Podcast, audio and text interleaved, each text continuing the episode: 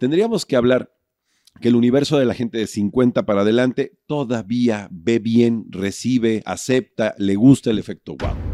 Siento yo que la industria de los hoteles vino a sacudirla muy fuerte Airbnb porque estaba muy flat.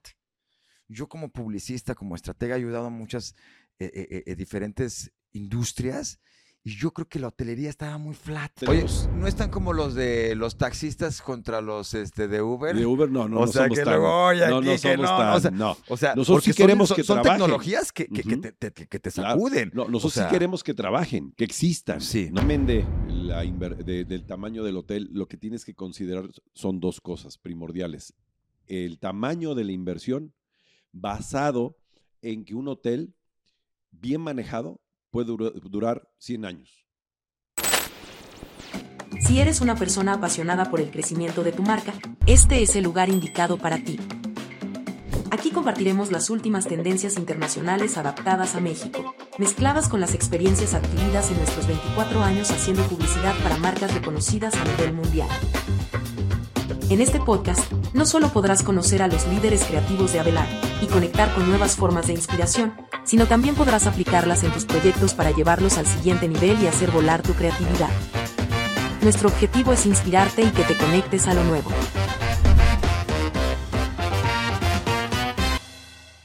¿Estás listo para volar? Bienvenidos al podcast de la Casa de Inspiración. Hoy vamos a estar platicando con Juan Carlos Mondragón, un personaje con una historia increíble. Eh, para mí me ha inspirado muchísimo.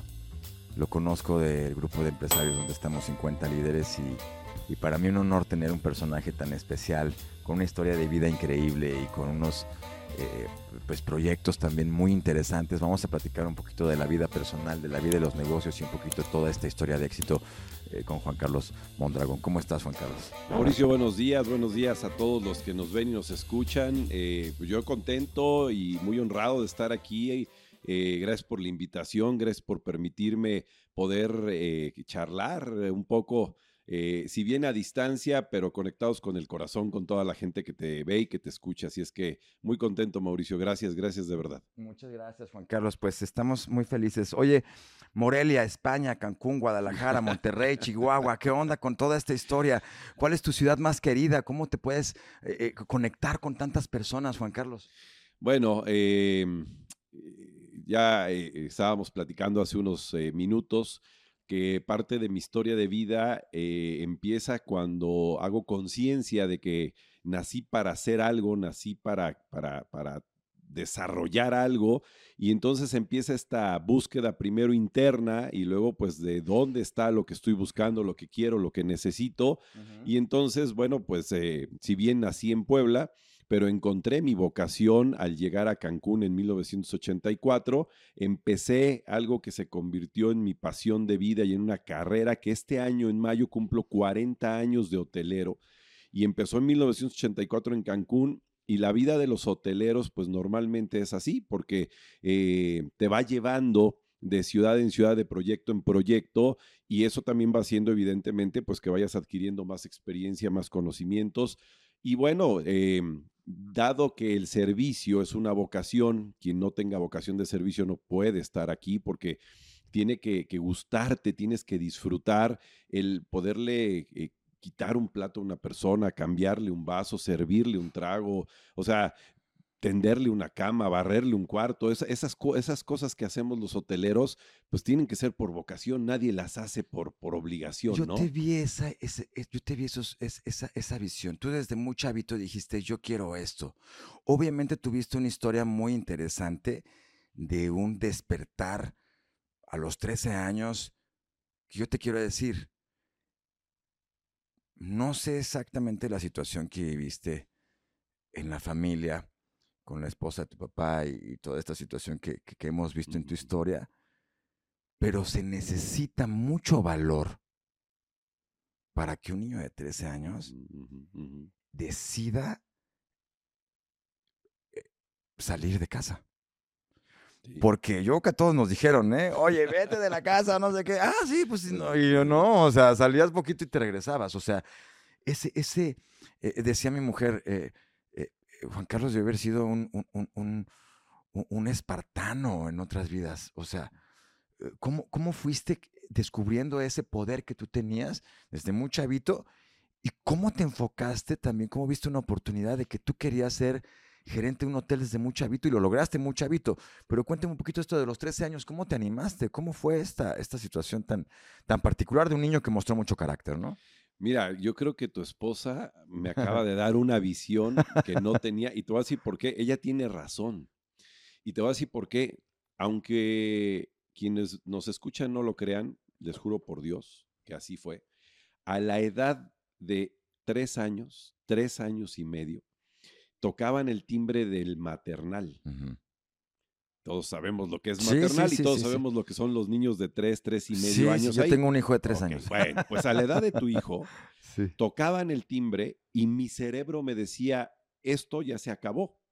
Y entonces yo me salía entre las piernas de los papás que estaban en la puerta. Sí, sí, sí, sí, sí. Esto estamos hablando de hace 54 años, tengo 57. Sí, Era muy diferente el tema, Bien. ¿no? Pero estamos hablando para poner ese contexto. Y yo me salía entre las piernas de todo el mundo y me iba a mi casa y tenía que cruzar dos bulevares como Lázaro Cárdenas Sí. o como López Mateos. Sí. O sea, dos, dos bulevares en serio, De chiquito de tres años. de tres años. Entonces me salía, para mí era lo más normal. O sea, mi cerebro me decía, ya es hora de irse. Ya se acabó la escuela. Sí, pero tenía que ir por mí mi abuelo, mi abuela, alguna de mis tías o alguna de mis primas, que era el entorno con- en el que Sí, yo vivía Sí. en ese tiempo, espacio y momento. sí. A mí eso no me importaba, o sea, yo sabía que tenían que ir por mí, pero yo me salía de la escuela, cruzaba dos bulevares, llegaba a la casa, me metía, prendía la televisión y me ponía a ver caricaturas. Tres años, tres años y Órale. medio. Claro que llegaban por mí y no me encontraban en la escuela. Imagínate nada más el caos. Sí, no, no, No pues me, qué locura. mi abuelo, mis tías, Carlitos, como todavía algunos me dicen, todavía los, los de esa generación, Carlitos, ¿dónde está? Y Carlitos, ¿dónde está? Y ir a buscarme para que a las, salíamos a las 12 del día, casi a las 2 de la tarde llegaban a la casa las primeras veces y oían la televisión, prendía su bien y ahí estaba yo sentado. ¿Y qué haces aquí, muchacho? Que no es posible, que bla, bla, bla. Tres años. Entonces, esa, esa, esta historia, esta pequeña historia de tres años, se liga con lo que tu esposa dice. Yo sí creo que naces con una energía. sí, No sé si venga de otras vidas, eso no lo sé, pero sí. naces con una energía muy poderosa y que a veces, y es mi caso y lo acepto, es más poderosa que yo, o sea, es más poderosa que mis decisiones, al grado de que hoy, hoy, en este momento de mi vida, a mis 57 años, ya le hago más caso a mi yo interno que, al, que a lo externo que me esté sucediendo. Yo despierto eh, normalmente las preocupaciones o, la- o las cosas que tengo que decidir, las voy analizando en el día y me quedo con ellas. Y en el momento en el que yo abro los ojos, a la hora que me despierte, seis y media, seis cuarenta y cinco, siete de la mañana, dependiendo, ahí tengo todas las respuestas. Y ahí las decisiones que yo tome antes de levantarme de la cama son las que hago. Oye, una gran decisión de, de pues no agarrar la, la vagancia. Wow, bueno, sea, esa es una historia muy Porque, interesante. porque, porque desde niño, desde tres años, eh, eras un niño con una energía muy especial, poco este, rebelde a las, Muy a la- a rebelde. las acciones. Muy.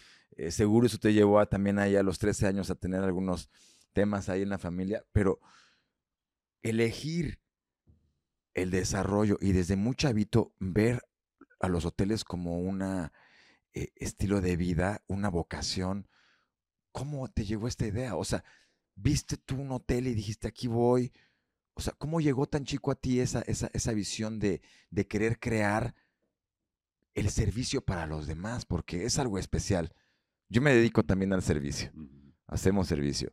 Es diferente la hotelería, pero se necesita tener un carácter para poder estar intercambiando información con la gente y, y poder eh, eh, brindar amor, ¿no? ¿Cómo, cómo, cómo lo, cómo lo llevas tú? ¿Cómo te inspiraste para poder tomar esa decisión Bueno, de ser hotelero claro. desde chavito? Eh, Ahí hay un tema primero que tengo que, que- que poner sobre la mesa y es que mi carácter es prácticamente igual al de mi abuelo. O sea, si hubiera otras vidas, nada más porque mi abuelo y yo sí coincidimos en la misma, pero si no hubiese, hubiese sido así, yo hubiera dicho que yo soy mi abuelo. Mi carácter es el mismo de mi abuelo. Yo, yo soy eh, Felipe Mondragón II, ¿no? Versión, versión actual. Mi abuelo era un hombre de servicio. Mi abuelo estudió hasta tercero de primaria, sabía leer y escribir. Sin embargo, a mi abuelo, que eh, en un pueblito hermoso que se llama el Mineral del Chico en Hidalgo, eh, que él vivía allá y conoció a mi abuela y nacieron mis tías. Mi papá ya no, pero mis tías sí. A mi abuelo le daba mucho coraje que abusaran de la gente que no tenía recursos o educación o incluso que no sabía leer y escribir. Y mi abuelo se aprendió la constitución de los Estados Unidos mexicanos. Y cuando él veía que había eh, una injusticia con alguna persona del pueblo, mi abuelo agarraba la constitución y se iba a la presidencia municipal y lo defendía como si fuera un abogado de oficio. Y, mi abuelo fue un hombre al final muy querido en el pueblo por, por, esa forma de ser. Y esa forma de ser yo se la aprendí a mi abuelo. Eh, no me tocó la del pueblo, obviamente, porque yo soy de una generación, dos generaciones después. Pero sí me tocó ver cómo iba la gente del pueblo.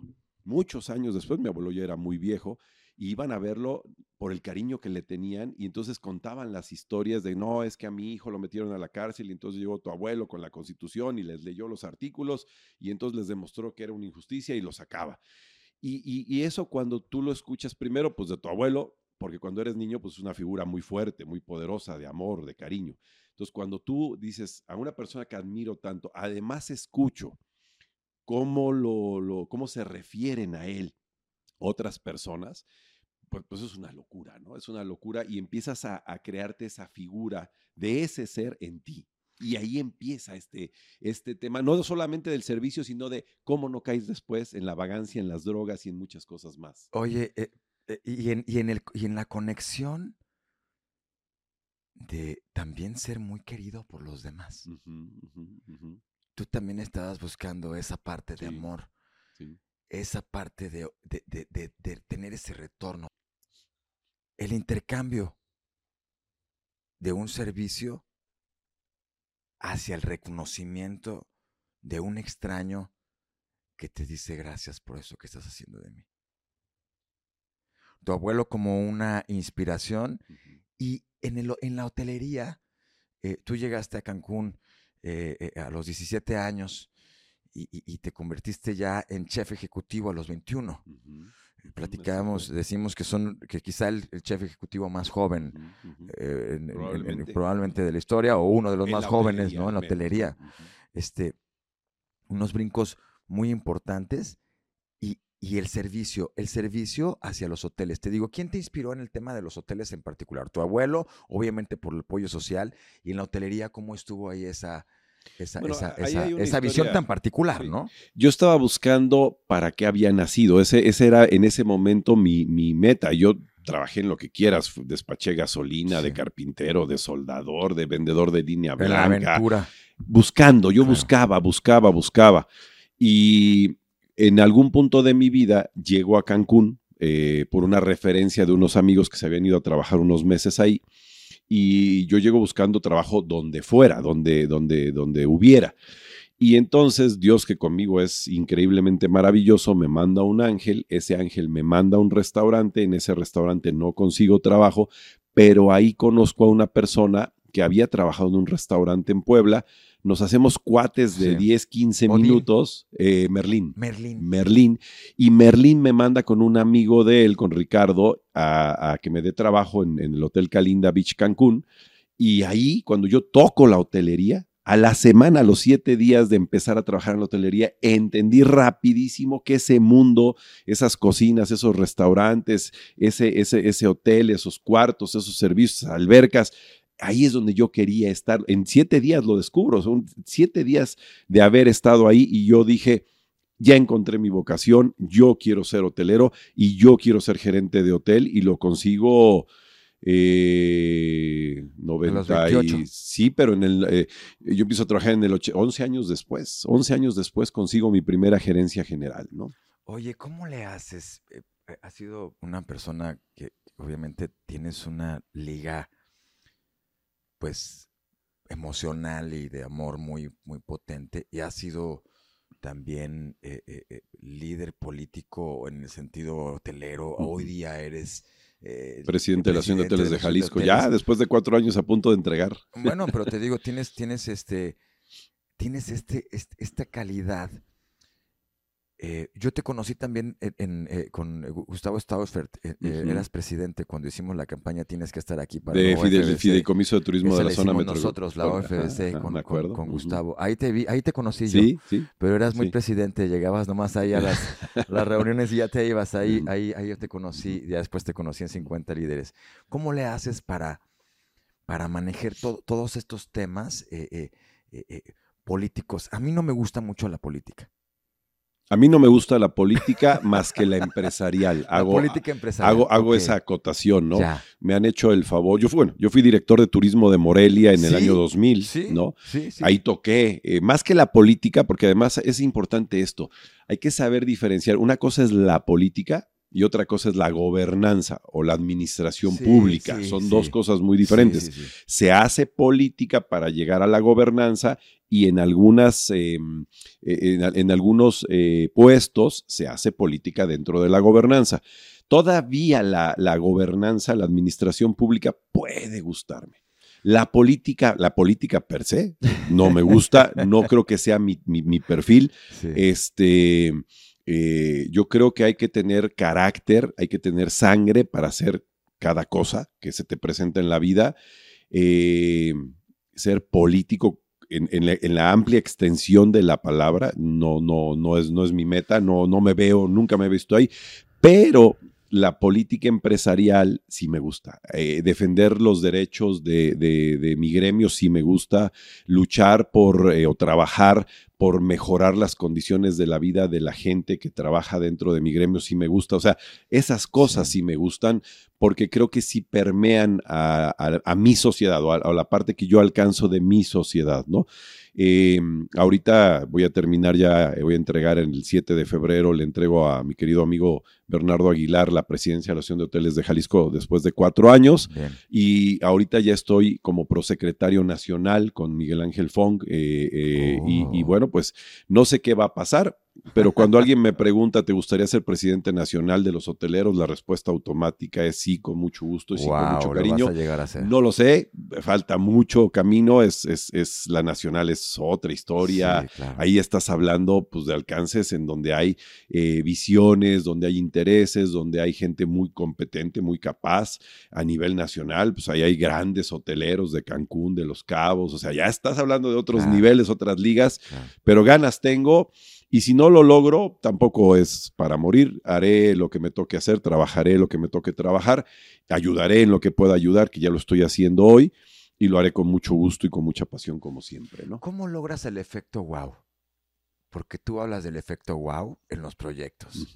¿Dónde está este punto? Porque a veces yo conozco el caso de, el, eh, Four Seasons que ponía el patito Dule, que es muy conocido ahí en la historia de los hoteleros y que causaba mucha empatía. Eh, eh, ¿Tú cómo logras esto en tus proyectos? Porque yo también me dedico como publicista a crear el efecto wow a través de las imágenes, de los, de los videos. O sea, cuando tú ves un proyecto dices, wow, yo quiero ir ahí, ¿no? Entonces yo, me, yo, me, yo hago el efecto wow. ¿Tú cómo lo haces el efecto wow ah, en tus proyectos? ¿Cómo lo, ¿Cómo lo promueves y cómo lo inspiras para que otros en la industria lo hagan? Bueno, eh, eh, el efecto wow ya es toda una técnica, o sea, ya se ha desarrollado hoy mucho. La tecnología ha acelerado además esos, esos procesos porque te facilita ciertas cosas. Por ejemplo, el, cuando tú ves la lista de huéspedes que van a llegar el día de hoy a tu hotel, pues tú ya puedes meterte a Google, los puedes googlear a cada uno, los puedes estoquear que fue lo que hiciste conmigo. Sí, claro. Y puedes saber quién llega, qué se dedica, qué le gusta, qué no le gusta, dónde viaja. Entonces, eh, primero ya tienes mucha información de la gente que va a llegar, ¿no? Primero. Segundo y muy importante, ya haces programas de efecto wow. Nosotros en los hoteles tenemos dos eh, grandes proyectos en este sentido. Tenemos el, el programa, más que proyectos, los programas.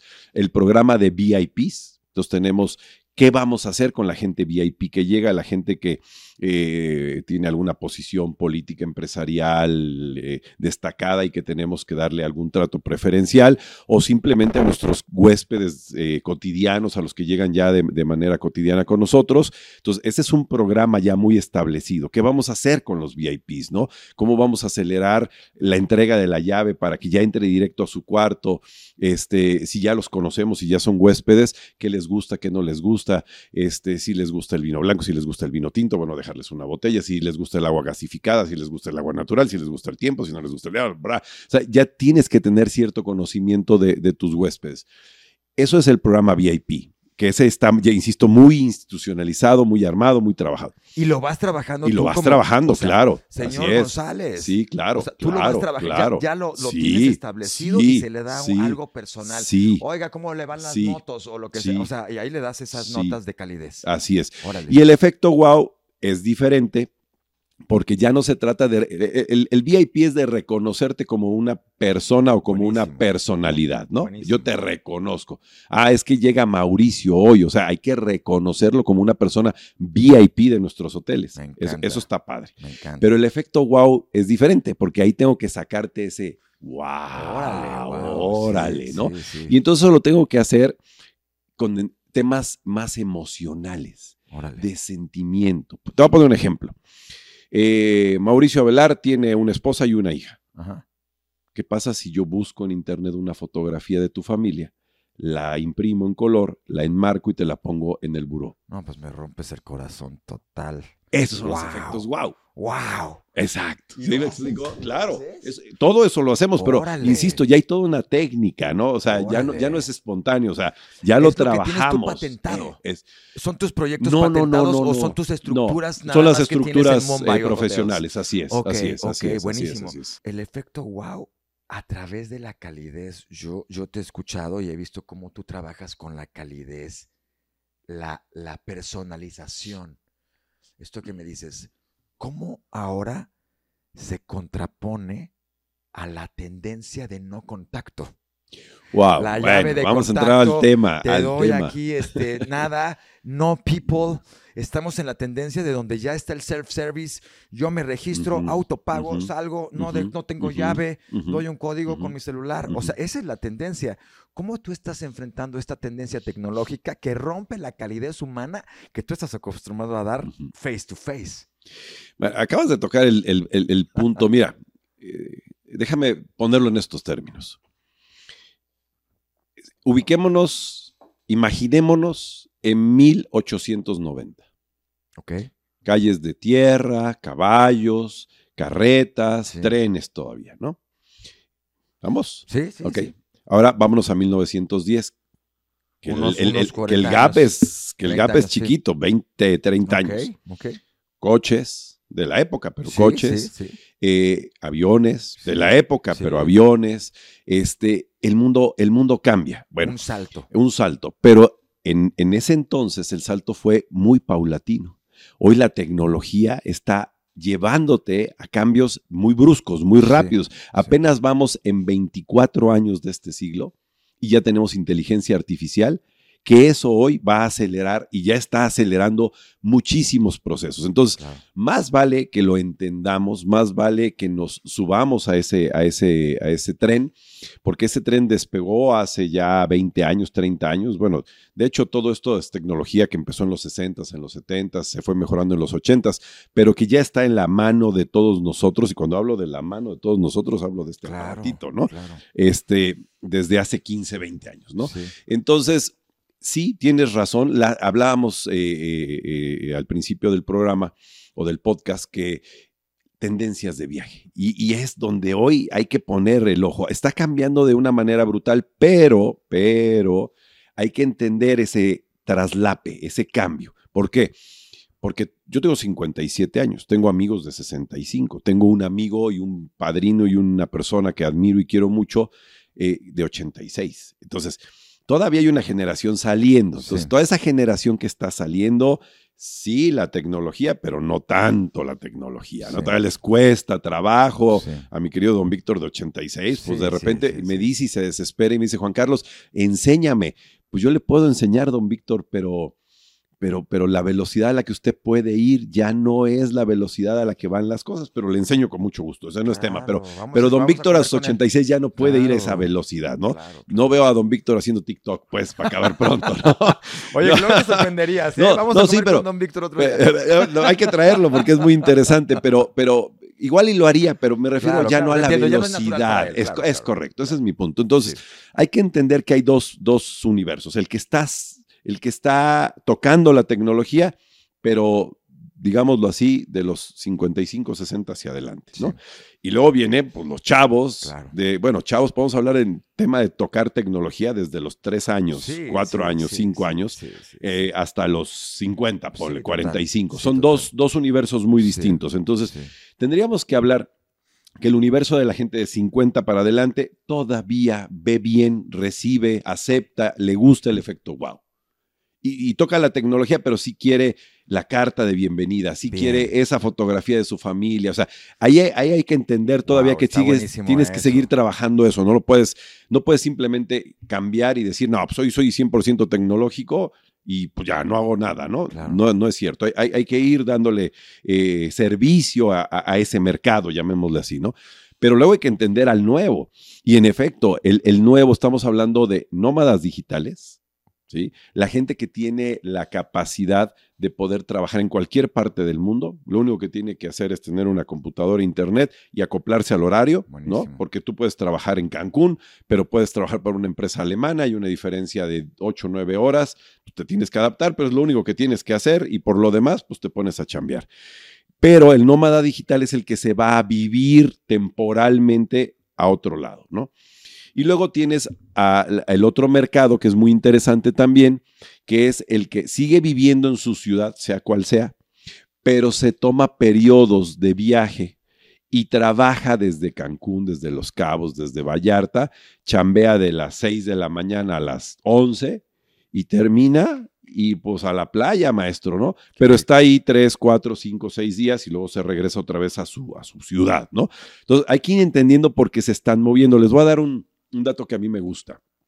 Hay una empresa en Estados Unidos que está desarrollando un beta. Un beta es, eh, un, está lanzando un nuevo producto. Y entonces, escuchen esto, ¿eh? Pero más para que vean cómo está cambiando. Yo, yo no sé hoy, no tengo la respuesta de qué va a pasar con la hotelería. Me queda claro que va a cambiar radicalmente. Probablemente ya está empezando ese, esa metamorfosis y ese cambio, pero ahí les va. Hoy en día, por eh, el tema de los jóvenes que eh, han cambiado su mentalidad y hoy no es necesariamente lo más importante casarse y tener hijos, comprar un coche a crédito y meterse a una hipoteca, eso, ese, ese, ese esquema que a mí sí me tocó, Sí, no sí, es el esquema no de hoy, no es la sí. tendencia, es Ajá. correcto. Entonces hoy se están desarrollando muchos proyectos eh, de vivienda amueblada. ¿Estamos? Sí. O sea, hoy yo ya no compro muebles, no compro un DEPA, Nada. este, ya tengo un nivel ejecutivo, porque también hay dos mundos. Se habla mucho de los ninis, ¿no? Del que vive en la casa con sus Sí. papás y que no quiere trabajar y que gana tres pesos, son para él, es cierto, eso, eso, eso existe. Sí. Pero ¿qué crees? También existe el millennial, el centennial, muy abusado, muy inteligente, muy nerd, muy estudioso, que sí trabaja y que entonces, como hay un mercado amplio para ellos, porque si hay un mercado que no quiere chambear, para los que sí quieren hay un mercado interesante, están ganando sueldos de 60, 70, 80, 90 mil pesos. Y entonces, si yo gano esos sueldos, por Dios, yo puedo perfectamente rentar un departamento de 40 metros, 50 metros, amueblado con todos los servicios, y entonces, este, el dinero que me sobra, lo uso para vivir bien, lo uso para viajar, lo uso para, para, sobre todo para viajar, que ese sí es una tendencia natural, ¿no? Bueno, pues entonces ahora resulta que en Estados Unidos estamos viendo un nuevo producto, escucha esto, porque me parece que es brutal y que va a cambiar muchas cosas. Eh, se están construyendo edificios de departamentos en diferentes ciudades de Estados Unidos, ¿no? En el este, en el oeste, en el norte, en el sur, en el centro de Estados Unidos. Y entonces tú rentas este, este tipo de departamento. Todos los departamentos son iguales, lo único que cambia es si está en piso, en planta, en piso bajo, en piso intermedio, en piso alto. Es lo único que cambia. Fuera de eso, todos son exactamente iguales. Y entonces tú haces un contrato de 12 meses, como cualquier departamento. Y entonces cada mes cuando tú pagas en el sistema se te activan siete días de cortesía incluidos en cualquier otro departamento del sistema dentro, ahorita dentro de Estados Unidos, dicho de otro modo. Tú vives en San Francisco, tú pagas tu mes, ¿sí? Y entonces cuando pagas tu mes... Tienes siete días para, poder ir a otra, es Correcto. Órale. Sin costo. Buenísimo. Entonces, oye, pues los siete días, pues me voy a ir ahora a Hawái. O me voy a ir a Miami. Buenísimo. O me voy a ir a Nueva York. Una vida más nómada. Sí. Para los pero, Pero escucha esto me voy a ir siete días, no son acumulables, ¿eh? o sea, tienes siete días al mes, al mes está sujeto a disponibilidad de donde vayas. oye, me voy a ir tres días a Nueva York y me voy a ir tres días o cuatro días a Boston. y te vas. Y cuando, cuando te vas de tu departamento, como nada más tienes ropa y tus portarretratos y algunas, algunas cosas más leves. Correcto. Las metes a tu maleta, bajas al sótano, las metes en una bodega, te vas. Cuando regresas, probablemente no te toque el mismo departamento que tenías. Haz de cuenta, si tú tenías el 38, te toca el 47, pero son iguales. Igualito. Sacas tus cosas de la, de la maleta, subes al, nuevo depa, que es igual al anterior, y sigues tu vida. Está buenísimo. Pero eso te lleva a más de 70, 84 noches al año gratis. Wow. Eso, la pregunta es qué va a hacer la hotelería contra eso. Oye, este es un nuevo modelo de Es un nuevo modelo de de departamentos amueblados. Esto nació un poco con Airbnb, ¿no? todo este desarrollo, todo es claro. Rompió, ¿no? Rompió, así es, así Fue un competidor que hizo. Pero ya está evolucionando, están cambiando los modelos, ¿no? Buenísimo. Eh, eh, es brutal lo que está pasando. Airbnb se convirtió en un problema que ya paga impuestos, que ya le suma al mundo de la hotelería, que ya aporta a las, a las, a las asociaciones pero vino a revolucionar mucho a nuevos modelos como este que estamos hablando, que son medio híbridos, vivienda, hotel. Me encanta este modelo. Tú eres un innovador. Mumbai Hotels ya va a tener esto, ya lo tiene ahora. No, ya lo tenemos. Ya lo, tenemos. Seniors, este, estudiantes, eh, eh, eh, amueblados. No lo, no lo, tengo en Mumbai Hotels porque esa es una empresa dedicada a la hotelería per se, pero lo tengo en Soy Room y tenemos dentro del, de la empresa, yo soy socio de tres amigos más regiomontanos, tenemos una plataforma que se llama Soy Rumi y Soy Rumi renta vivienda amueblada en múltiplos de 3, 6, 9 y 12 meses. Tenemos ya más de 1.500 departamentos en la plataforma entre Monterrey, Guadalajara, Ciudad de México y ya estamos empezando a entrar a mercados como Mérida, como Cancún, como San Miguel de Allende. Eh, pero esa plataforma, a diferencia de las plataformas electrónicas como Airbnb, que te rentan por día, nosotros estamos enfocados en la vivienda. O sea, la vivienda, eh, partiendo de que la vivienda es mínimo tres meses, ¿no? Pero, pero siguen desarrollándose y creciendo.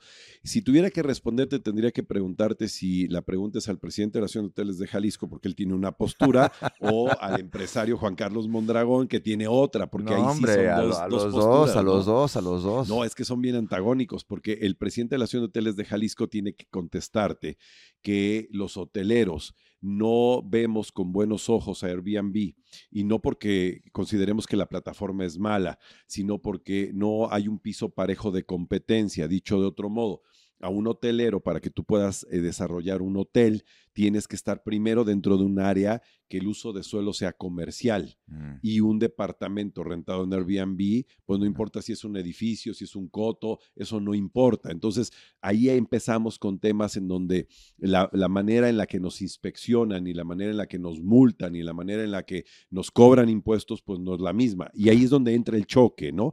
Ahora, nosotros hemos aceptado que bienvenida a la competencia, pero la competencia leal. Entonces, ha sido una batalla de muchos años. Primero lograr que pagaran impuestos ISR e IVA, que ya se logró. Ahora en el estado de Jalisco ya pagan el 3% de impuesto al hospedaje. Ok, ahí vamos, porque de ahí sale la promoción de la que ellos se ven beneficiados.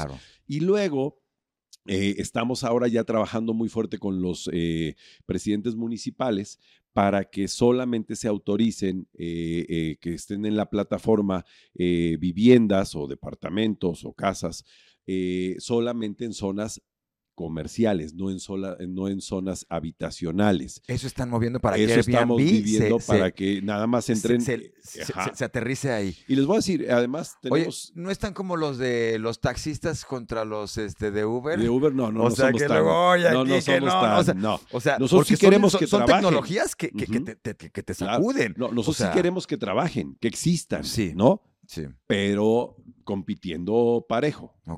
Y yo, yo creo que Airbnb y los taxistas compiten parejo, creo. Digo que Uber, Uber y los Perdón, taxi- Uber y Ajá, los taxistas compiten parejo. ajá. Este, sin embargo, nosotros no queremos que desaparezcan y que no existan. Claro. ¿no? No, la verdad es que no nos importan.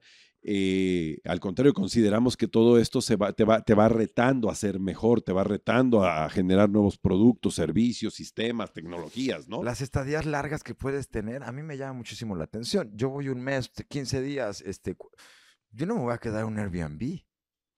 Ese es o el otro ¿quién me tema, son limpia? ¿Cómo mercados. está? ¿Cómo son se vive? ¿no? Más chido poder estar en un hotel con Claro, todos los servicios. Que y- una modalidad también que, que compite con, con, con Airbnb, ¿no? Que ajustaron ustedes los costos, las tarifas y demás, ¿no? ¿no? además ya se están, bueno, ya se están, ya hay muchos productos de larga estadía o de mediana estadía, este, con servicios hoteleros. Guadalajara tiene eh, dos Stay Bridge, tiene un Candlewood Suites que nosotros tenemos, este, en fin, o sea, ya también la hotelería ha ido desarrollando productos para diferentes mercados, ¿no? Entonces, bueno. A eso se está trabajando, creo que vamos a llegar tarde o temprano. Nueva York acaba de, de poner ciertas reglas también. O sea, creo que el mundo está regulando a las plataformas. Punto. Ese es el, el tema, regular, no prohibir, regular, ¿no? Nada más.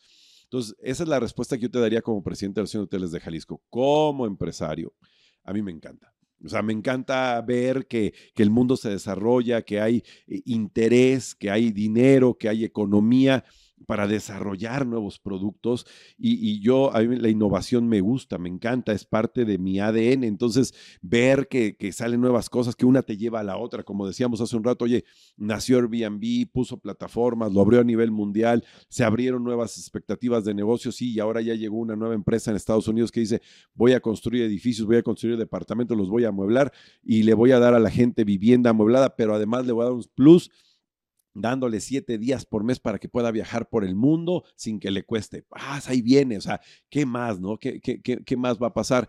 Y hablando en el tema de las experiencias, también ya hay una migración en donde eh, hasta hace unos, bueno, hasta hoy, pero desde hace unos años se hablaba de que es que yo tengo que vivir una experiencia, ¿no? Entonces tú llegabas a un restaurante, a un casual dining o, o a algún restaurante eh, bueno, y entonces, no, pues que te vamos a poner la, el, el, el, el ribeye, te lo vamos a poner en una cama de, de, de, de piedra de sal, ¿no?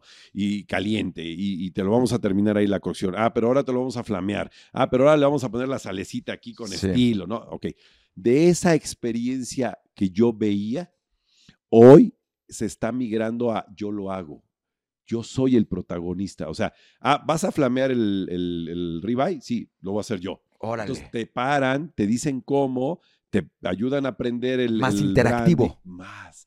Y eso, hacia allá estamos viendo que está cambiando el mundo de las experiencias. Ya no quiero ser espectador de mi experiencia, quiero ser protagonista.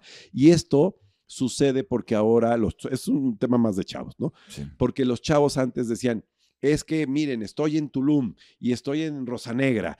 Perdón por los comerciales, ¿eh? pero y estoy en Rosa Negra y, y está, hay todo un show aquí alrededor mío está padrísimo. No, ahora yo quiero ser el show, yo, yo, yo quiero que me, que me, yo quiero hacer que, que me graben mi video Ser el protagonista. Yo, yo. Y yo quiero subirlo a las redes y decirles, lo hice yo. Yo cociné mi carne, yo hice mi ensalada César, yo lo hice, ¿no?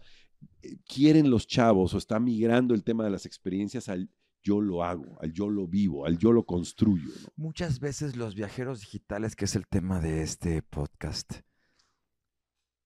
se vive para, a veces esas experiencias es más importante documentarlas para que me vean mis cuates, siendo el protagonismo. Me gusta, por eso me gusta este enfoque de cómo se va cambiando a la participación para que el, el que quiere compartir se vea como protagonista. Me gusta, es la tendencia, ¿no? Porque mucha gente va a lugares, lo vemos en los conciertos, ¿no? O sea, y ves todas las pantallas grabando.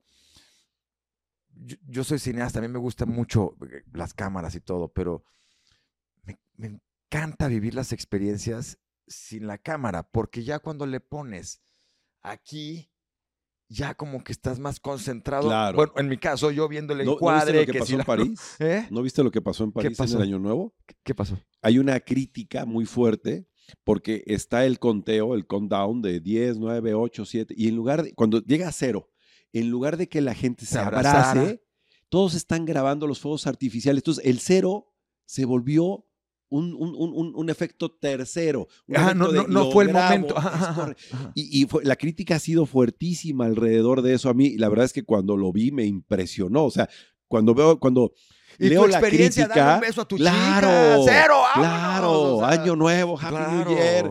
No, todos. En, en Champs-Élysées. Lo puedes buscar, Sí, está, sí, está sí, en lo vi, sí lo vi, sí lo vi. Todos grabando eh, los fuegos artificiales de llegamos al 2024, sí, pero a través de un millón de pantallas. No puede No ser. manches. O sea, entonces los que estábamos en Guadalajara viendo el video dijimos, qué chido. Sí, claro. O sea, Sí. mucho re- Ajá, ajá. reflejo. Ajá. Pero yo que lo estoy viviendo aquí, No te lo abrazo. estoy pasando Sí, para que lo veas tú, No hay Juan. contacto, Claro. lo decías bien. No hay contacto, no hay abrazo, no hay emoción, no hay felicitación, no hay, no hay el buen deseo de que te vaya muy bien, de, oye, pues gracias por el año pasado, vamos por el que viene. No.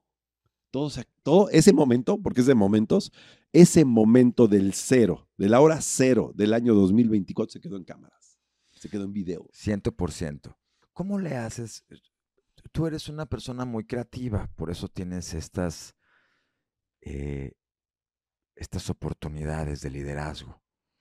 Has puesto ideas refrescantes para crear sensaciones eh, desde las comidas, eh, como naciste en los buffets, creando experiencias eh, eh, según diferentes estados, haciendo cosas diferentes. ¿Cómo le haces tú para poder hacer que los empresarios que están contigo, l- quien quiere crear un hotel, de las ideas a la operación, tú dices, ¿cómo generas esta empatía, esta misma, ponernos a todo el mismo nivel? Porque seguramente has dicho, has encontrado a una persona que dice, yo quiero tener este, camas de, de- de- de- de madera. Y pues a lo mejor no coincide con lo que realmente la hotelería requiere, ¿no? O un servicio de, eh, eh, eh, de tal, de toboganes. Y tú dices, ok, ¿cómo haces esta fusión de ideas a la, a la comunicación, a lo que realmente está pasando? ¿Cómo, cómo, te, cómo te avientas ese tiro con, con- con tus proyectos? Mira, sí, sí, sí es todo un reto, Sí. es un reto importante y, y- y te voy a decir por qué. Eh, se, se requiere de dos cosas fundamentales para poder hacer eso. La primera es experiencia, experiencia vivida, y la segunda es técnica, y te voy a decir por qué. Dependiendo del hotel, hay hoteles muy chiquitos, de hoteles boutique, de 10, de 15, Sí. 20, 30 cuartos. Pero bueno, amén de la de- del tamaño del hotel, lo que tienes que considerar son dos cosas primordiales. El tamaño de la inversión basado en que un hotel bien manejado puede dura- durar 100 años. Y yo siempre les digo a mis clientes, ¿cuántos hoteles, digo, perdón, cuántos restaurantes has visto quebrar en tu vida? Pues muchísimo. ¿Y cuántos hoteles? Menos. O, yo te diría, yo Igual. visto- yo he visto uno en 40 años. O no, menos. Yo he visto uno y, y Ok. ya, porque ese sí fue el colmo de los colmos Ok, de los colmos. ok, Pero hay muchos, hay muchas, eh, hay muchas cosas que hacer antes de que un hotel quiebre per se, ¿no? Como, como, como quiebra. Ya, Sí. si lo quiebras, es porque ya de veras eres muy malo en eso. Pero bueno, yo creo que de cada 10 millones de restaurantes quiebra un hotel, y si no es que de cada Órale. mil, o sea, no hay, no hay punto de comparación. Entonces, cuando tú haces un hotel, lo primero que tienes que entender es que estás haciendo un negocio que si lo manejas bien va a durar 100 años Órale. como, como un número, ¿no? Puede durar Ajá, o más sea, o es, es menos, decir, pero es un proyecto longevo. muy longevo, Bien. que es eh, patrimonial y que es heredable. ¿Sí? O sea, puede pasar a una, dos, tres, cuatro, cinco generaciones. Entonces, hay que empezar por eso. Entonces, lo que tú hagas hoy, lo que tú desarrolles hoy, digamos que si bien no, no es que sea inamovible el, el- el- el- cambio del concepto, es que sí, el concepto que desarrolles tiene que durar cuando menos múltiplos de 10 o de 20 años. O sea, este concepto te tiene que durar 20 años y en 20 años lo vuelves a cambiar y en 20 años lo vuelves a cambiar por el tamaño de las inversiones. Oye, ¿no hay más dinamismo hoy? No. En es- o esas sea, permanencias. Es que, espera, hablo, hablo ahorita del cascarón, ¿no? Hablo si va a ser un hotel de playa, un hotel de ciudad, un hotel Ok. boutique, un hotel de negocios. O sea, hablas de la concepción del negocio como tal. Ya. Ya después en la operación viene todo lo que tú quieras de imaginación, de, de, de- de- de, eh, efecto wow y todo esto, pero pero cuando yo me siento a hablar con un inversionista, estamos hablando de que pues, le va a meter 300 millones, 200 millones, X, pues hay que entender muy bien. Por eso digo que es experiencia y técnica para hacerle entender esto al, propietario. ¿no? Me acaba de pasar, acabo de estar en Vallarta hace un par de días, vimos un proyecto precioso, llevamos a una marca internacional, la marca dijo, no es momento, no es momento de que tú hagas esta inversión, espérate cinco años y volvemos.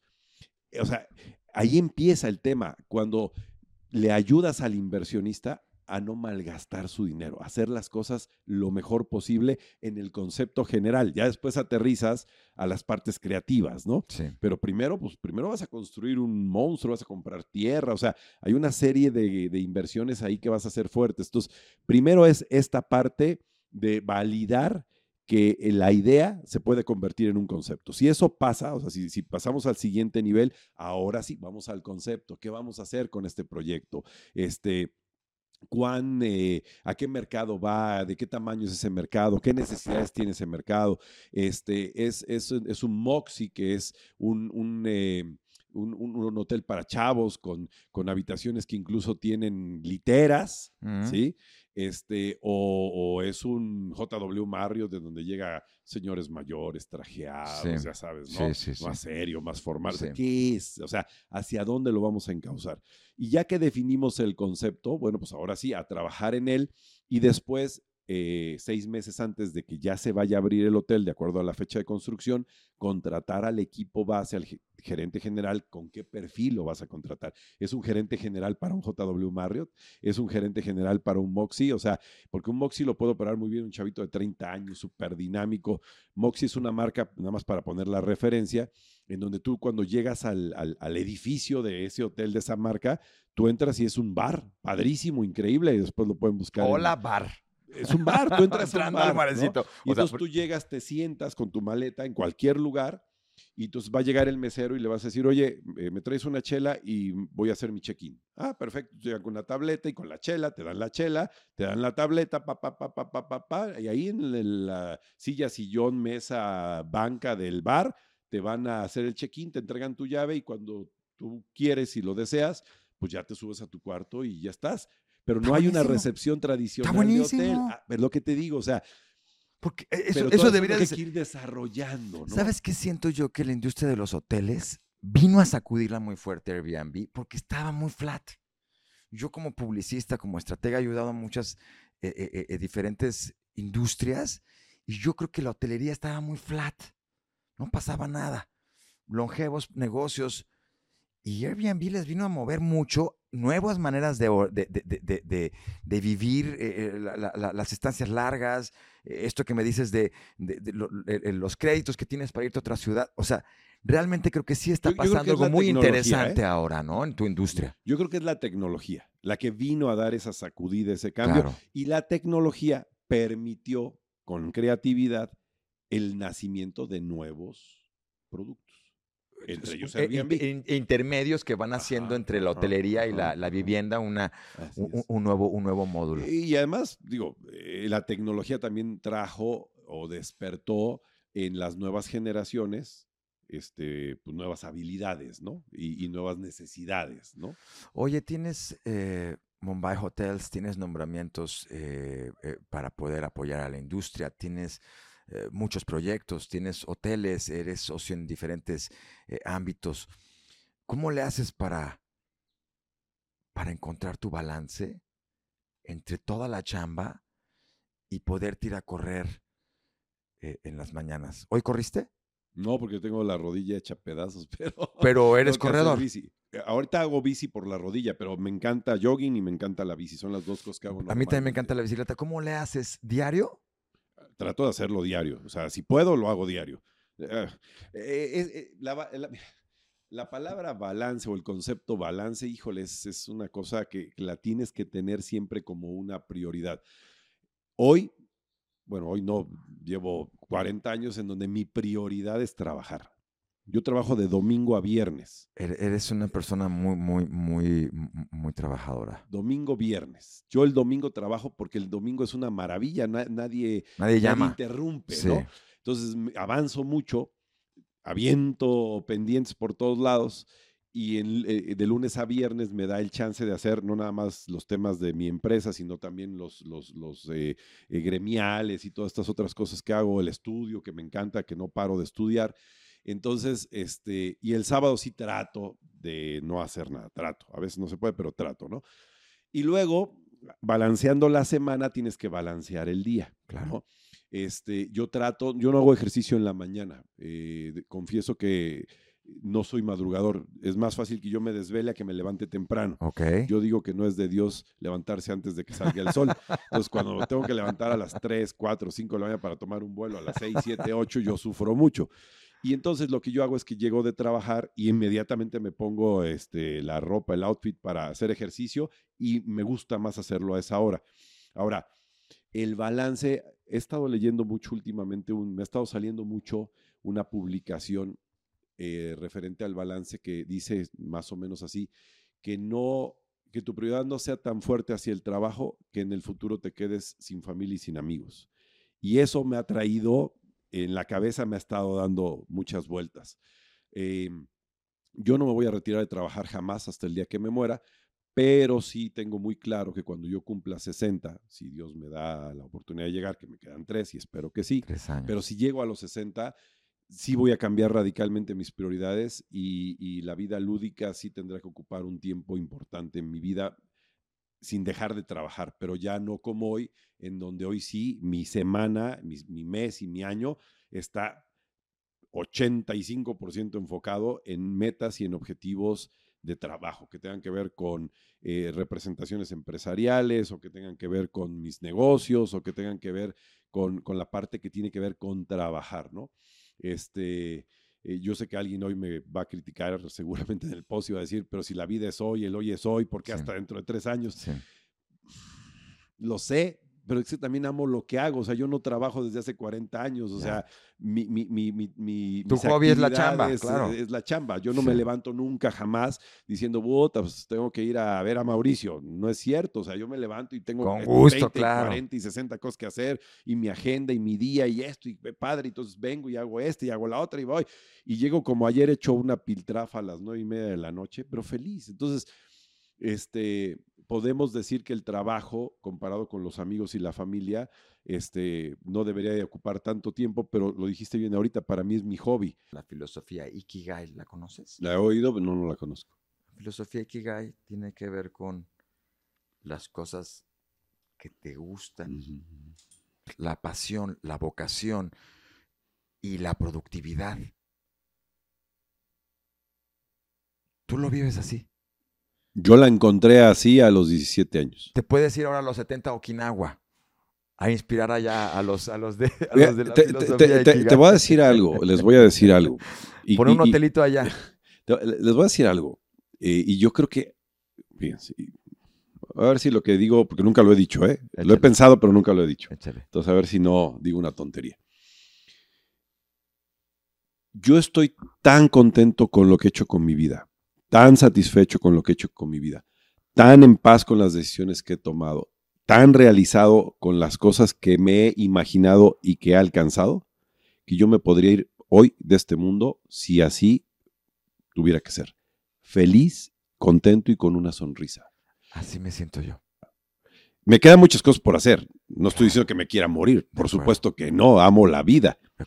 Pero yo sí creo que cuando una persona, tú, yo, tienes esa paz interna de decir, si hoy me voy, me voy satisfecho, contento y feliz, eso es brutal. Es un sentimiento interno de paz tremendo. No le debo nada a nadie, no me debe nada a nadie. Creo que no he ofendido a nadie, si lo he hecho, pues pues, hoy y siempre ofreceré una disculpa porque fue involuntario, Sí. somos seres humanos, la regamos, pero sí, o sea, eh, todo lo que me he propuesto lo, lo he logrado. Bueno, no me quiero ir ahorita porque, como te dije hace un rato, me acaban de aceptar en Harvard para un programa, entonces Buenísimo. quiero regresar y probablemente cuando regrese de Harvard digo, bueno, ahora sí, ya sí. es lo que planteas el nuevo reto, ¿no? Es padrísimo cuando estás tan en paz con la vida que dices, si hoy me voy. Yo tengo, y es un consejo que le doy a todo el mundo, si Dios me llevara hoy, hay un portafolio en mi casa, su casa, donde están todos mis documentos. Y yo tengo ya ahí pagado mi, mi velatorio, mi incineración, mi cajita. Este, mi hija tiene las claves de los bancos, bla, bla, bla. Te puedes ir en paz. Qué maravilla. Y entonces, si no te vas, pues cuando mientras te quedas, vives en paz. Buenísimo. Eso es maravilloso. Buenísimo. Para mí es el balance. Buenísimo. Oye, JC, para, para terminar, eh, hablando de comunicación, que es mi especialidad de marketing, ¿cómo ves a la industria? A En la- términos de su expresión. Hay industrias que van avanzando mucho en términos publicitarios. ¿Cómo ves a la, a la- a la industria hotelera? Para terminar ya esta charla Sí. y darle un, un Yo contexto de, de- de- de- marketing y de, y de comunicación. nos veo, me incluyo, muy, muy, muy inquietos, entendiendo, ¿no? Buscando, eh, comprendiendo, ¿no? Eh, ayer estuvimos en una, en una sesión de planeación para la nueva mesa directiva de la Asociación de Hoteles, eh, la 2426, y una de las cosas que se hablaron es, no sé si dos años sea mucho, pero algo que está claro y que quedó ayer dentro de los, eh, ya le estoy pastoreando a mi amigo su, su plan de trabajo, pero, pero no nos vemos ya, por ejemplo, eh, trabajando sin, in- sin inteligencia artificial. O sea, estamos muy conscientes de que el mundo está cambiando, está cambiando rápido en temas de comercialización, promoción, difusión, marketing y marketing. O sea, todo este nuevo mundo, estamos muy conscientes, lo, lo- lo conocemos. Y creo que todos estamos muy ávidos de entender qué sí funciona para nosotros, qué no funciona para nosotros y qué es lo que debemos de hacer. Sin embargo, seguimos todavía en esa transición. El año pasado lo viví. Eh, hicimos esfuerzos importantes en todo lo que tiene que ver con e-commerce, con, marketing digital, pero las ventas, o sea, el intercambio de, de negocio no se dio por ahí. Sí la promoción, sí la comercialización, ¿Y por dónde eh, si tú ves mis hoteles por ahí tienen 20 mil seguidores y bla, bla, bla. Sí, pero no vendí. Di a conocer mis productos. Pero los canales de, de venta pura siguen siendo los tradicionales. O sea, sigue siendo por el canal de la, la central de reservaciones, sigue siendo por, eh, por el este, agencias de viajes. agencias de viajes, Sí, menos, pero sí. Bueno, hoy es las OTA, las, las agencias de viajes virtuales, ya sabes, este, eh, Booking, Travel, que son los grandes monstruos, esos venden lo que quieren, siguen siendo los canales tradicionales. Entonces, ahorita nosotros decimos, oye, sí tenemos que hacer inver- inversión en lo digital, pero hoy no se está vendiendo por ahí, entonces sí lo tengo, sí lo creo, sí lo genero, sí estoy ahí, pero sigo trabajando con el que hoy hago una transacción comercial. Que son ¿no? los metabuscadores, los grandes buscadores. Sí, Los- es o sea, correcto. es- es- es en lo- parte, ¿no? Tienes los, los G10, los globalizadores, en donde están las líneas aéreas, donde están, eh, pues sí, donde trabajan las agencias de viajes de todo el mundo. Y todo eso tú lo generas con la asociación, vas abriendo camino para la Mm. que la asociación vaya hotel por hotel. lo No, es que sí, ahí sí, no. Es gestión- es ajá, gestión individual. es gestión individual porque hay dos grandes universos, el de los hoteles independientes y el de los hoteles de cadena. Y son dos, dos Son dos universos, bien, diferentes. bien distintos. Entonces, no, nosotros vemos más lo gremial, más lo de capacitaciones, más la defensa de los intereses, este, pero no, eh, lo que tiene que ver sí con lo digital o con lo, no, no, lógico, ya prácticamente no existe, pero lo digital y o el e-commerce y los canales más tradicionales, eso es, eso es un trabajo que hace cada hotel en lo individual.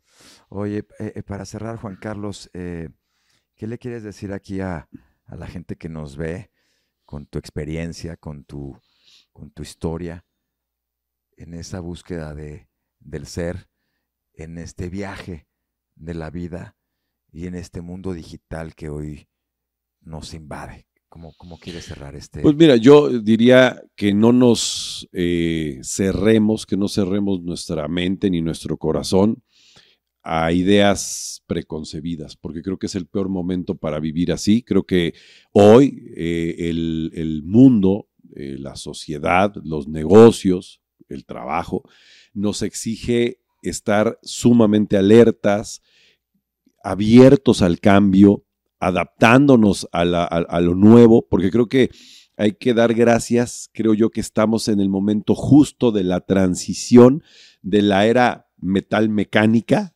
¿sí?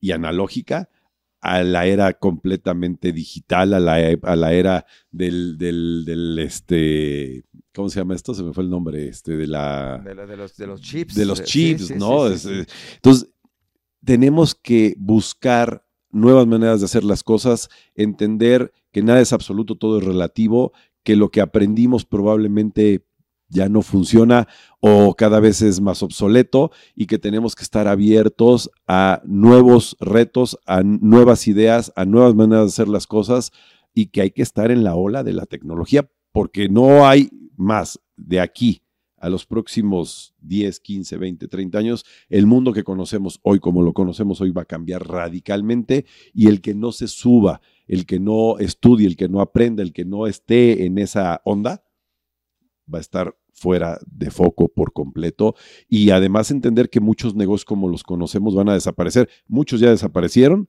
y faltan una cantidad bárbara de, de industrias que van a desaparecer.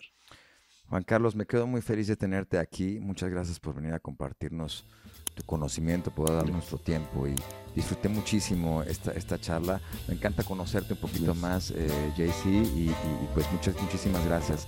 Juan Carlos Mondragón, Mauricio Velar, esto es Marketing de Inspiración. Nos vemos a la próxima. No se lo pierdan. Conecten. Gracias.